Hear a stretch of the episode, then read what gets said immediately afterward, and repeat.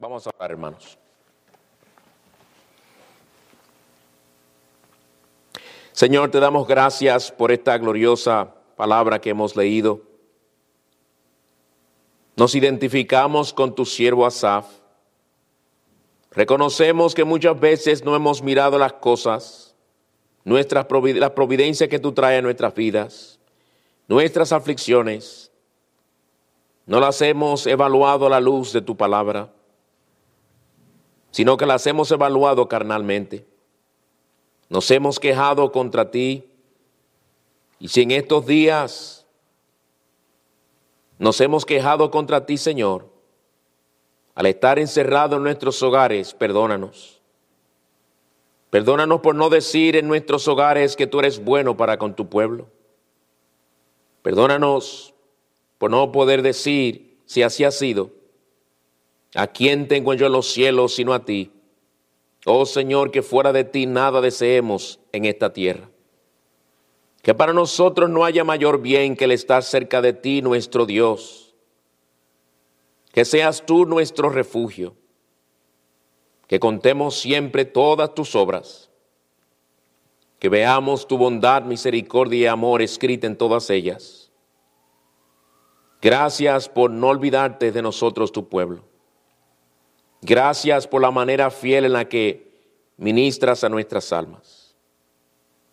Señor de misericordia, te rogamos que tú bendigas la proclamación del Evangelio de esta mañana para el bien de muchas almas. Gracias porque esto se pudo grabar. Gracias por tu misericordia. Y te pedimos que, oh Señor, tú como pueblo tuyo, nos prepares para oír tu santa palabra y que esta venga a ser la palabra que nos fortalezca y nos edifique, nos sostenga en el día de hoy, nos sostenga esta semana y nos sostenga también el resto de nuestras vidas. Señor, ten misericordia de nosotros como iglesia que somos débiles. Y de seguro esta providencia ha revelado mucho de nuestra debilidad, nuestras flaquezas, nuestras carencias. Ven, Señor, abrir nuestros ojos para que las veamos y danos la determinación santa de nosotros, enmendar nuestros caminos, para honrar tu nombre, para que seamos una iglesia conforme a tu voluntad. Sé con aquellas hermanas iglesias que se reúnen en otras partes del mundo. Ten misericordia de nuestros hermanos en España. Mira su situación, cómo todavía sigue empeorando esta crisis. Padre, sigue trayendo bendición para aquellos hermanos. Sigue abriendo puertas para que se dé a conocer el Evangelio. Te rogamos que tú nos sigas preservando y cuidando de todo mal y que nos ayudes, sea enfermos o saludables, a perseverar hasta el fin. Te rogamos tu bendición en esta hora en el nombre de Cristo. Amén. Pues hermanos, para la enseñanza de esta noche les pido que abran sus Biblias en Ageo capítulo 1. Ageo capítulo 1. Sí, yo sé que ese es el tipo de libro que cuando uno pide que abran las Biblias allí, la gente como que se turba porque no sabe dónde está Ageo. Para hacérselo más fácil, si va desde el último libro del Antiguo Testamento, Malaquías, hacia atrás, Zacarías y luego Ageo. Malaquías, Zacarías, Ageo. Ageo capítulo 1, vamos a leer los versículos 5 al 11, que será el texto que estaremos estudiando en esta noche.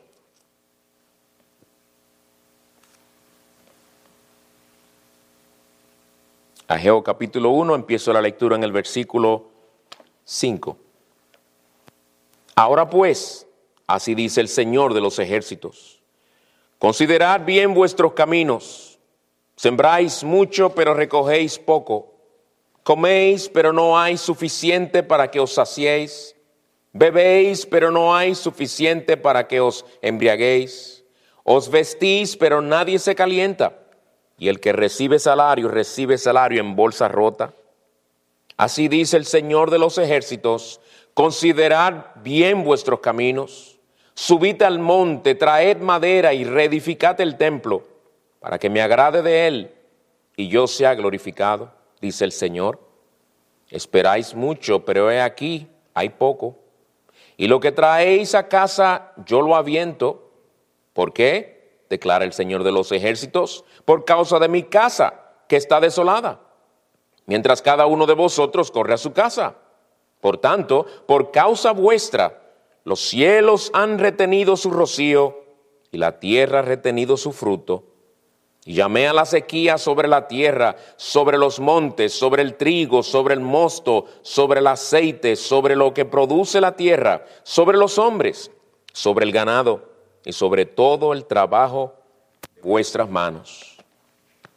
Hermanos y amigos, cuando Dios trae aflicciones mundiales como esta pandemia del COVID-19, que todavía estamos experimentando y no sabemos hasta cuándo, como creyentes debemos cuidarnos de dos extremos en los que fácilmente podemos caer en tiempos como estos.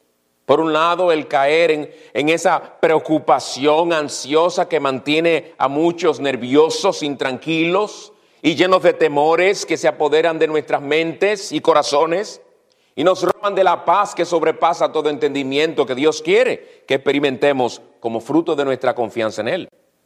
Por otro lado, el caer en una actitud de indiferencia que nos lleve a no reflexionar sobre la providencia del Señor en estos días y lo que Él puede estarnos enseñando a nosotros como creyentes.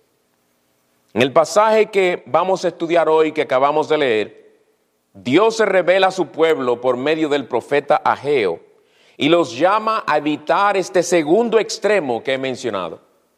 Hermanos, como pueblo de Dios, nosotros no debemos ser indiferentes a las providencias de nuestro Dios, providencias que nos revelan todas ellas la soberanía de Dios en acción en el mundo y aún en nuestras propias vidas. Por eso dice el Salmo 111, versículo 2, grandes son las obras del Señor, buscadas por todos los que se deleitan en ellas no indiferentes a las obras del Señor. Las obras del Señor deben ser cosas que nosotros busquemos, que nos interesemos en conocerlas, que nos interesemos en interpretarlas a la luz de la palabra de Dios, para nosotros entonces aprender de ellas. El domingo pasado estudiamos, como recordarán, un pasaje en el que el Señor se dirige a su pueblo mientras se encontraba en la cautividad babilónica. Hoy el pasaje que vamos a estudiar es un mensaje que Dios envía a su pueblo después de haberlos regresado de la cautividad babilónica. Este mensaje el Señor se los envía por medio de Ageo, uno de los primeros profetas que les envió después del exilio, siendo los otros Zacarías y Malaquías, que vinieron, y Malaquías vino por lo menos unos 100 años después, pero Zacarías fue contemporáneo de Ageo. Ageo ejerció su ministerio profético durante la época de la construcción, o más bien reconstrucción del templo que había sido destruido en Jerusalén por Nabucodonosor. En los versículos 1 al 4 del primer capítulo, Dios confronta a su pueblo por sus excusas y les dice a ellos lo que él pensaba de esas excusas, de por qué ellos supuestamente no eh, según ellos, no era el tiempo de reedificar el templo, presentando excusas de por qué no era el momento apropiado. Él les dice que la razón principal por la que ellos habían descuidado la reconstrucción del templo era porque ellos no tenían ningún, ningún interés en él, sino en sus propios asuntos y en sus propias posesiones. Pero ahora, en los versículos 5 al 11, estudiar, Dios trata con otro problema en su pueblo Israel, como ya veremos. Y vamos a dividir los versículos 5 al 11 en cuatro partes, y viendo en primer lugar el llamado que Dios hace a su pueblo. El llamado que Dios hace a su pueblo. En el versículo 5 Dios le hace al pueblo de Israel el siguiente llamado. Ahora pues, así dice el Señor de los ejércitos, considerad bien vuestros caminos. Considerad bien vuestros caminos.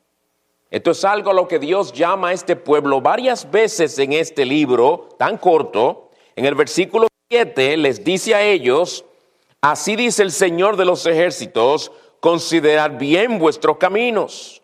Lo mismo en el capítulo 2, versículo 15. Ahora pues, considerad bien esto de hoy en adelante.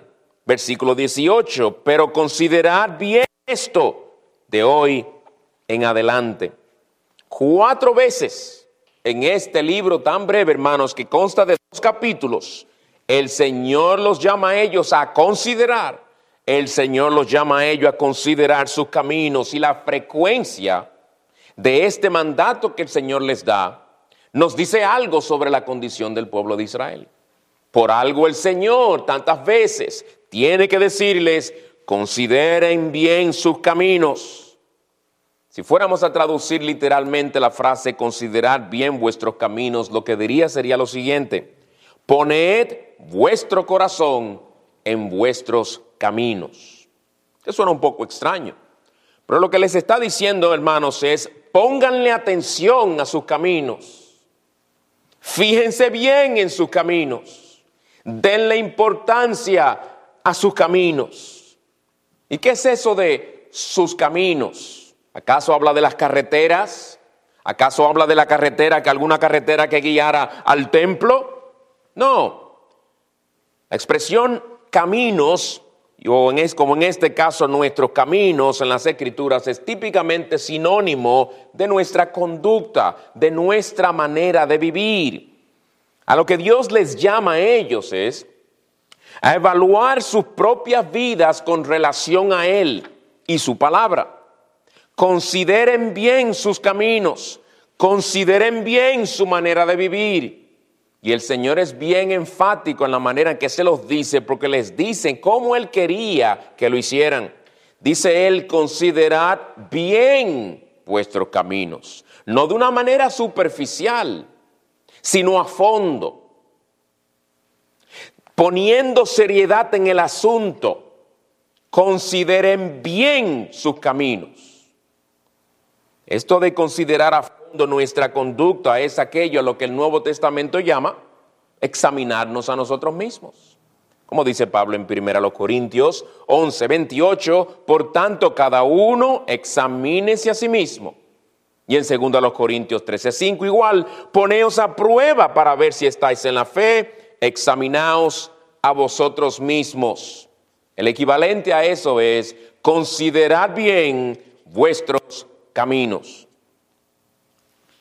Todos, hermanos, todos tenemos el deber de examinar, de evaluar nuestra conducta delante de Dios a la luz de las demandas de su palabra. Y especialmente en los días de esta pandemia en la que nos encontramos viviendo nosotros como nación, como individuos, Dios nos ha dado suficiente tiempo en estas últimas semanas para poder someter nuestros corazones al, escrutinio de su palabra, para ver cómo están nuestras vidas delante de Él, para ver cómo estamos espiritualmente. En estos días ninguno de nosotros ha estado viviendo con el ajoro y el estrés de vida al que estamos acostumbrados en este país. No estamos saliendo el trabajo, nadie nos está invitando a un cumpleaños o alguna actividad, no andamos viajando. Dios, como dueño de nuestras vidas, ha detenido el caminador de los afanes y quehaceres cotidianos y nos llama ahora a considerar bien nuestros caminos en estos tiempos. Pues hermano, ¿cómo ha, estado tu andar con Dios durante estos días tan extraños? Dios espera que mejor. Te ha dado mucho más tiempo.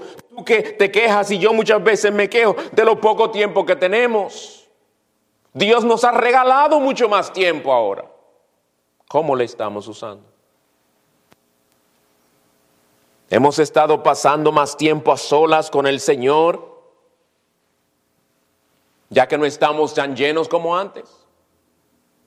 Yo podría decir que hasta más descansado estamos. Yo creo que de seguro estamos hasta durmiendo un poquito mejor, un poquito más. Algunos estamos trabajando desde la casa y tenemos un horario con el cual cumplir.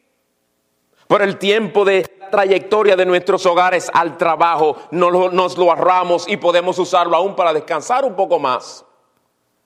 Y estamos más relajados. ¿Estamos dedicando más esas energías que tenemos adicionales a nuestro Señor?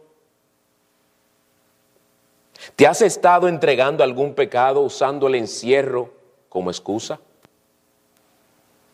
Hermanos, el Señor quiere que consideremos nuestras vidas. Pues en este pasaje lo primero que vemos es un llamado de Dios a algo que los creyentes de nuestros tiempos especialmente tendemos a descuidar mucho. Y que descuidamos con la excusa de que no tenemos mucho tiempo. Y Dios en su providencia nos lo ha dado. Usémoslo. Usémoslo para bien. Usemos el tiempo adicional para el bien de nuestras almas. Usémoslo para obedecer el llamado del Señor en ese texto. Considerar bien vuestros caminos. En segundo lugar, la condición descubierta. La condición descubierta. ¿Qué es lo que Dios quería que ellos descubrieran al evaluarse a sí mismos? Que les llama cuatro veces a considerar sus caminos. Que estaban viviendo vidas sumamente ocupadas y llenas de trabajo, pero a la vez experimentando muy poca prosperidad. Versículo 6 Sembráis mucho, pero recogéis poco. Coméis, pero no hay suficiente para que os saciéis. Bebéis, pero no hay suficiente para que os embriaguéis. Os vestís, pero nadie se calienta. Y el que recibe salario, recibe salario en bolsa rota. Recibían todas estas cosas. Estaban prosperando en todas estas cosas. Pero estas cosas no eran lo suficiente para ellos. Estaban recibiendo abundancia y escasez a la misma vez. Estaban todos muy ocupados, casi sin tiempo para otras cosas, por el tanto trabajo y quehacer que tenían, pero sin poder ver y disfrutar el fruto de su labor. Estaban experimentando hasta pérdida de dinero. Dice el texto, el que recibe salario, recibe salario en bolsa rota. Lo acababan de recibir y se iban a sus casas para poder usar ese dinero, disfrutarlo. Cuando llegan no tienen nada porque está rota la bolsa. Es una manera de decirles, ustedes, a ustedes se les está yendo el dinero. Yo se los estoy sacando. ¿Cuántas veces no hemos a veces eh, recibido dinero o cobrado y decimos, ¿y dónde se fue el dinero? Si hace dos días que cobré y ya no queda nada. Y hermanos, aún lo que tenían no, los, no les satisfacía. El Señor habla de comida, de bebida y ropa y, y les da a entender que esas cosas, aunque las tenían, no les eran suficientes. Dice el versículo 9, a modo de resumen, esperáis mucho, pero aquí hay poco. Ellos habían regresado del exilio con muchas expectativas, diciéndose de seguro, gozaremos de buena vida en esa tierra que fluye leche y miel que el Señor nos ha regalado, la tierra prometida, pero no había sido así. Por lo tanto, estaban desanimados, no había gozo en ellos. Y hermanos, esto es algo que nosotros podemos aplicar a nuestras propias vidas en el ámbito material, pero principalmente en el ámbito espiritual. En ciertas ocasiones, más que en otras, todos pasamos por necesidades económicas. Pero en los tiempos en los que estamos viviendo en estas últimas semanas, hay muchos que ya hemos empezado a sentir las repercusiones financieras de esta providencia. Quizás al a principios de abril, la mayoría de nosotros pudo pagar bien su alquiler o su hipoteca. Pero probablemente hoy hay muchos de nosotros preguntándonos cómo hemos de pagar el alquiler o la hipoteca el primero de mayo. Los, los ahorros se han ido, han ido disminuyendo Mientras el saldo en las tarjetas de crédito ha ido aumentando, casi llegando a su límite. Estamos sintiendo los embates financieros de esta providencia. Pero creo que cuando vamos a un pasaje como este, hermanos, debemos pensar principalmente en, en un sentido espiritual. Si somos sinceros, muchos tenemos que reconocer que antes de que el Señor nos encerrara en nuestras casas, habíamos estado viviendo vidas cristianas deficientes e insatisfechas. Por ser verdaderos creyentes y por obra del Espíritu Santo en nuestros corazones, siempre hay en el creyente un profundo y deseo de andar más cerca de Dios, de amarle más, de amar más su palabra, de, de dedicar más tiempo a la oración, de servirle mejor, de crecer más conforme a la imagen de Cristo. Deseo sincero en todo verdadero creyente.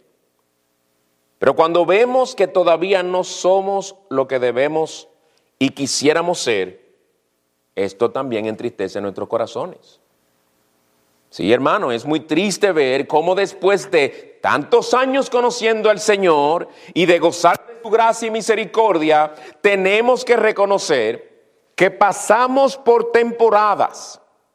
No, no de un momento a otro y de un día solamente, estoy hablando de temporadas. Pasamos por temporadas en las que la lectura de la Biblia no nos ministra como Dios quiere que nos ministre. Hay veces en las que notamos que la oración se vuelve más un deber que un placer. Tiempos en los que al adorar no percibimos que hemos, nos hemos acercado a Dios y que hemos gozado de la bendición de su presencia. Tiempos, temporadas en las que no nos sentimos tan cerca de Dios como antes, a pesar de los años que tenemos conociéndole a pesar del conocimiento que tenemos de su palabra y quizás a pesar del hecho de que le servimos en la iglesia en alguna manera u otra.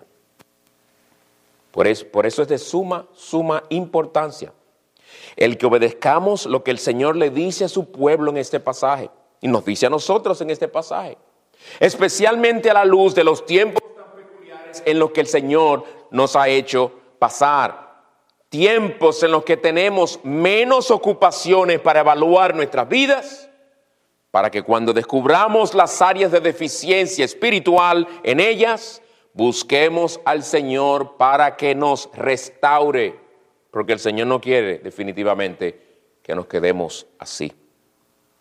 El llamado que Dios hace a su pueblo en primer lugar, considerad bien vuestros caminos. En segundo lugar, la condición descubierta. Hay escasez material, hay escasez espiritual. La pregunta es, ¿y por qué, Señor? ¿Por qué han venido estas cosas? ¿Por qué es que recibo salario y es en bolsa rota? ¿Por qué es que me visto y no me caliento? ¿Por qué es que como y no me sacio? ¿Por qué, Señor, esta insatisfacción? ¿Por qué esta escasez y decadencia? El Señor le responde en el versículo 9 en adelante.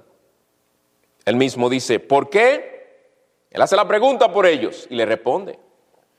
¿Por qué? declara el Señor de los ejércitos, por causa de mi casa que está desolada mientras cada uno de vosotros corre a su casa.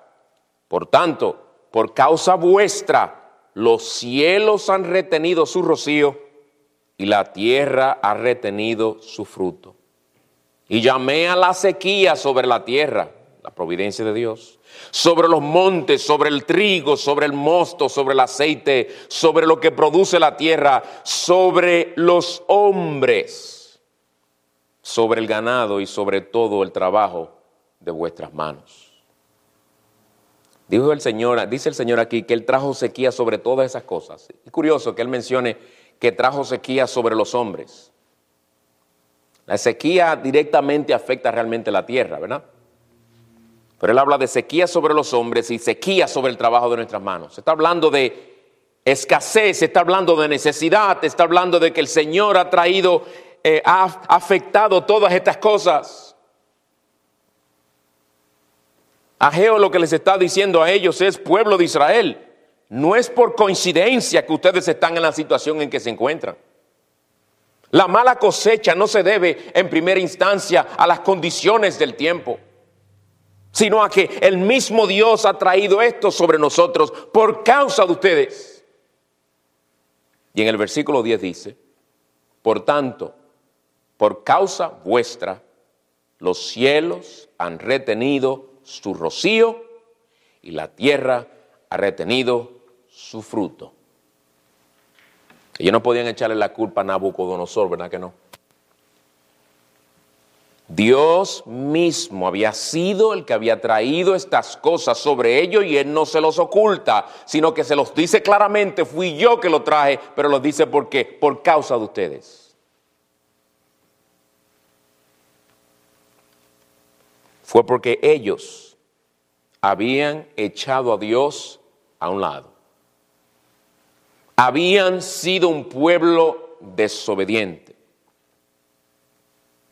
Y una de las razones principales que el Señor les da al principio, aquí en el versículo 9, es, por causa de mi casa, su templo, que está desolada, mientras cada uno de vosotros corre a su casa. Eso de correr a su casa puede hablar de lo muy interesado, lo muy afanado y dedicado que estaban ellos a sus propias casas. Por ese correr también da la idea de que se deleitaban tanto, se gozaban tanto en sus casas, en su familia, en sus asuntos, que corrían allí, no iban desganados, iban corriendo con de buena gana a sus propias casas, mientras el templo del Señor estaba descuidado, la reedificación se había detenido, no había interés en ello. Sus propios asuntos eran más importantes que la casa de Dios. Hermanos, cuando nos sentimos desanimados, insatisfechos, a veces puede ser resultado de lo que, de lo que pasó con los judíos aquí. Dios ha visto nuestra mundanalidad, lo materialista que a veces somos, lo mucho que nos interesa la prosperidad financiera, las cosas de esta vida Nuestros asuntos vienen primero y hemos estado dándole a Dios el segundo, quizás hasta el tercer lugar en nuestras vidas, no el primero. Y por esto el Espíritu Santo es contristado y por eso retira sus influencias en nuestros corazones. Y de ahí que cada vez es menos nuestro sentido de la presencia de Dios cuando le buscamos y los medios de gracia, la oración, la lectura, la comunión con los hermanos nos benefician cada vez menos. no vemos la respuesta a muchas de nuestras oraciones, todo se vuelve una monotonía y es como si eh, se le fuera el lustre y el placer a nuestra vida cristiana y sobre todo a nuestra comunión con Dios. Es precisamente por nuestra desobediencia y nuestro menosprecio del Señor que Él nos hace pasar por tiempos de sequía espiritual, escondiendo de nosotros su rostro por un tiempo. Y sepan, hermanos, que en tiempos como esos el Señor nos habla. Sí, porque Dios puede hablarnos poderosamente en medio de su ausencia, aunque parezca contradictorio. Dios puede hablarnos por medio de su ausencia. Él nos habla por medio de la sequía que experimentan nuestras almas. Y cuando trae una providencia como esta que estamos experimentando, y sufrimos pérdidas, sufrimos necesidad, Él también puede que nos esté hablando de la, de la necesidad y pérdida que nuestras almas han estado sufriendo por no andar cerca de Él. Él le dice a Israel aquí que las cosas estaban como estaban porque ellos estaban descuidando su casa, su templo, mientras estaban muy entregados a las propias suyas, a sus propias casas, a sus propios asuntos.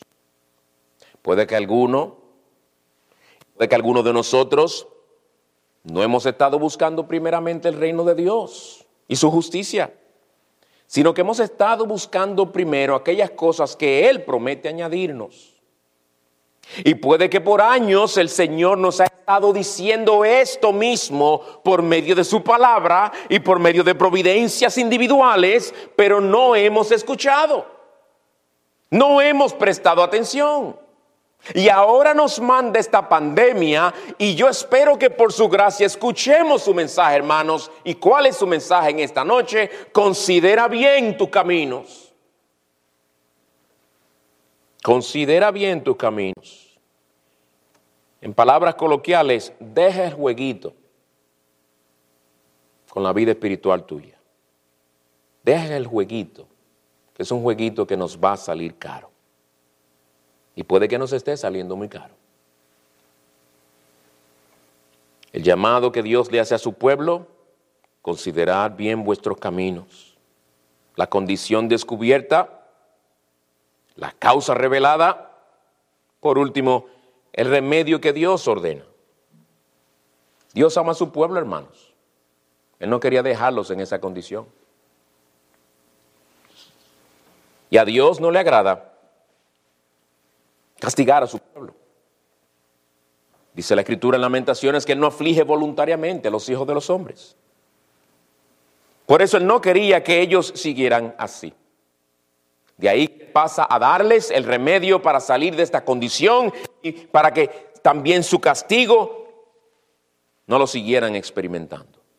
Y el remedio que Dios les da, hermanos, es bien simple, si, ustedes, si lo consideramos tal y como nos presenta el Señor esto aquí. Él les dice a ellos, en otras palabras, vosotros no estáis prosperando porque me habéis dado a mí el segundo lugar. Y os habéis dado vosotros mismos y a vuestros propios asuntos el primer lugar. Habéis estado dedicados a vuestras propias casas y habéis descuidado la mía. Lo único que tenéis que hacer para remediar este mal es invertir el orden. Versículo 8, lean conmigo. Subid al monte, traed madera y reedificate el templo para que me agrade de él y yo sea glorificado, dice el Señor. He ahí el remedio y la solución. En otras palabras, hermanos, lo que el Señor les está diciendo es, denle prioridad a mi casa y a mi gloria. Denle prioridad a mi casa y a mi gloria.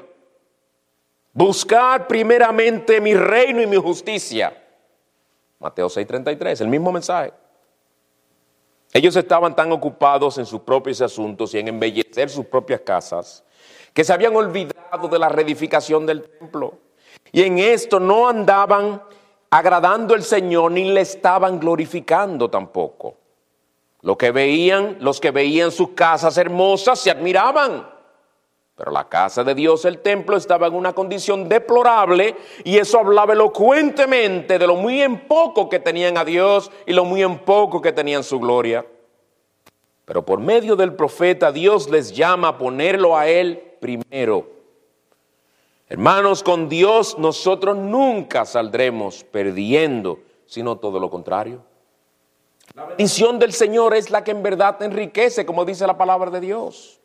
Lo que pasa es que nuestro egocentrismo queremos que sea a la inversa. Eh, a veces la manera en que vivimos le dice a Dios, dame primero, Señor, todas las cosas que tú prometes añadir y, y yo trataré de buscar tu reino cuando tenga el tiempo. Pero Dios nos dice, no, primero busca mi reino y yo me encargaré, según mi amor, mi sabia voluntad, de añadirte todas aquellas cosas que yo considero serán de bien para tu alma. Pero asegúrate tú de que yo sea primero sobre todas las cosas. Primero yo y mi voluntad para contigo. Primero yo antes que el mundo. Primero yo en tu vida privada. Primero yo en tu vida familiar, en tu vida eclesial, en tu vida laboral. Primero yo en todo. Si me buscas primero a mí y mi reino, nunca serás avergonzado. ¿Y acaso, hermanos, no es lo que el Señor Jesucristo nos dice? El que quiere venir en pos de mí, niéguese a sí mismo, tome su cruz y sígame. Nosotros a veces parece por la manera en que vivimos que queremos que el Señor sea, el Señor sea el que nos esté siguiendo a nosotros. Listo para responder y satisfacer los más mínimos antojos nuestros. Qué manera tan mundana de vivir. Hemos visto el llamado de Dios a su pueblo, considerar bien vuestros caminos. La condición descubierta, había escasez, insatisfacción, decadencia. en todos los niveles. La causa revelada, ellos le habían dado prioridad a sus asuntos, habían descuidado la casa de Dios y su gloria, el remedio que Dios les da. Búsquenme a mí primero, busquen mi gloria primero, reedifiquen mi templo, exalten mi nombre, y yo entonces los bendeciré. Pues hermano, la luz de esas cosas, de estas cosas que hemos estudiado, ¿cómo estamos tú y yo? Esto no fue un ejercicio intelectual que hicimos, estamos estudiando la palabra de Dios y lo que Él nos dice a ti y a mí. ¿Cómo estamos nosotros a la luz de esto? Dios nos ha dicho esta noche que muy probablemente la razón de nuestra apatía, de nuestra falta de deleite en nuestros espirituales, nuestra falta de gozo en nuestra comunión con Él es el resultado de nosotros haberle estado poniendo a Él en un segundo plano y haberle estado dando prioridad a nuestras personas, a nuestros propios asuntos, a nuestras diversiones, a nuestro entretenimiento, a nuestra televisión, a nuestros aparatos, a nuestros amigos y a Dios a darle un tiempito en la mañana, si no en la mañana, en la noche, ya cansado, para que Dios se conforme. Para que nos bendiga, especialmente en estos tiempos. Hay algunos que piensan, algunos cristianos, que mientras más oran, aún en tiempos como estos, y mientras más horas, horas duran orando, o mientras más pasan haciendo ciertas cosas que se pueden llamar espirituales, que el Señor va a oír más. No, hermanos. No pongamos nuestra confianza en eso. Nuestra mirada debe estar en el Señor, en su gracia y su misericordia. Hermanos, ¿habrá el Señor enviado esta pandemia para finalmente hacernos entender y reconocer lo mal que estamos espiritualmente? ¿Habrá sido para hacernos considerar bien nuestros caminos? Porque sí los estábamos considerando cada vez que oímos la palabra de Dios predicada en este lugar de alguna manera u otra el Señor nos, nos consuela, nos anima, también nos reprende y nos muestra en qué andamos mal. Somos hallados en falta en una manera u otra. Pero puede ser que no, hemos estado considerando bien, bien profundamente nuestros caminos, nuestra conducta, nuestra, nuestro, nuestro andar con Él. Y yo creo que sí, hermanos, que puede que el Señor haya enviado esto para, para, abrir nuestros ojos. Yo creo que Dios nos ha encerrado en nuestras casas para que evaluemos bien nuestra relación con Él, para que examinemos nuestros corazones y veamos si en verdad hemos estado buscando primero su reino y su justicia, o si los primeros somos nosotros. Tú y yo somos responsables de la manera en que nosotros vamos a reaccionar y usar esta providencia por la que estamos pasando. No seamos indiferentes a la palabra que el Señor nos ha estado trayendo estos últimos domingos por medio de nuestros pastores. Nosotros no hemos orado y abierto las Biblias y donde cayó nuestro dedo, ese es el texto del que hemos predicado. No, no, ha sido en oración, consideración, viendo la situación en la que nos encontramos, las necesidades del pueblo de Dios, para entonces decidir el menú que debemos darle a la iglesia. El Señor nos ha consolado, pero no es el único alimento que el Señor nos debe dar y nos quiere dar a nosotros. Consuelo, consuelo, consuelo. No, no solamente consuelo. Yo espero no, no haberte desalentado hoy, que no estoy predicando principalmente consuelo. Estoy tratando con una exhortación que el Señor nos da en su palabra, una advertencia que el Señor nos da en su palabra. ¿Saben por qué? Porque nosotros como pastores no ignoramos las gemas de Satanás que se aprovecha de circunstancias como estas para traer también deterioro a su pueblo. Y su pueblo, no solo, el pueblo del Señor, no solo necesita en estos tiempos consuelo, sino también instrucción de la palabra. No, eh, para que no el diablo no se, no se aproveche de nosotros y nos engañe, hermanos. Y es porque queremos que ustedes crezcan y se fortalezcan en el Señor. Porque en realidad, oye bien, más que el desear volver a la normalidad, nosotros deberíamos desear crecer más en la gracia y en el conocimiento de Cristo. Más que volver a trabajar, deberíamos anhelar estar más cerca de Dios y más comprometidos a buscar primero su reino a pesar de nuestras muchas ocupaciones, para que las cosas cuando volvamos a la normalidad no sean como antes eran, sino que seamos hombres y mujeres más firmes en el Señor, más cerca del Señor, más comprometidos con su obra. Que el Señor obre en nosotros por medio de su Espíritu poderoso y nos haga salir de esta pandemia como hombres y mujeres transformados para su gloria. ¿Y saben por qué podemos pedir con esperanza que el Señor obre esto en nosotros? Porque para eso Cristo murió por nosotros. Para eso Cristo nos salvó, para llevarnos a Dios. Él derramó su preciosa sangre para perdonarnos todos nuestros pecados, para reconciliarnos con Dios, pero también para que Dios sea nuestro todo en todo. Él fue abandonado en la cruz del Calvario bajo la ira de su Padre para que tú y yo fuéramos reconciliados y anduviéramos cerca de Él.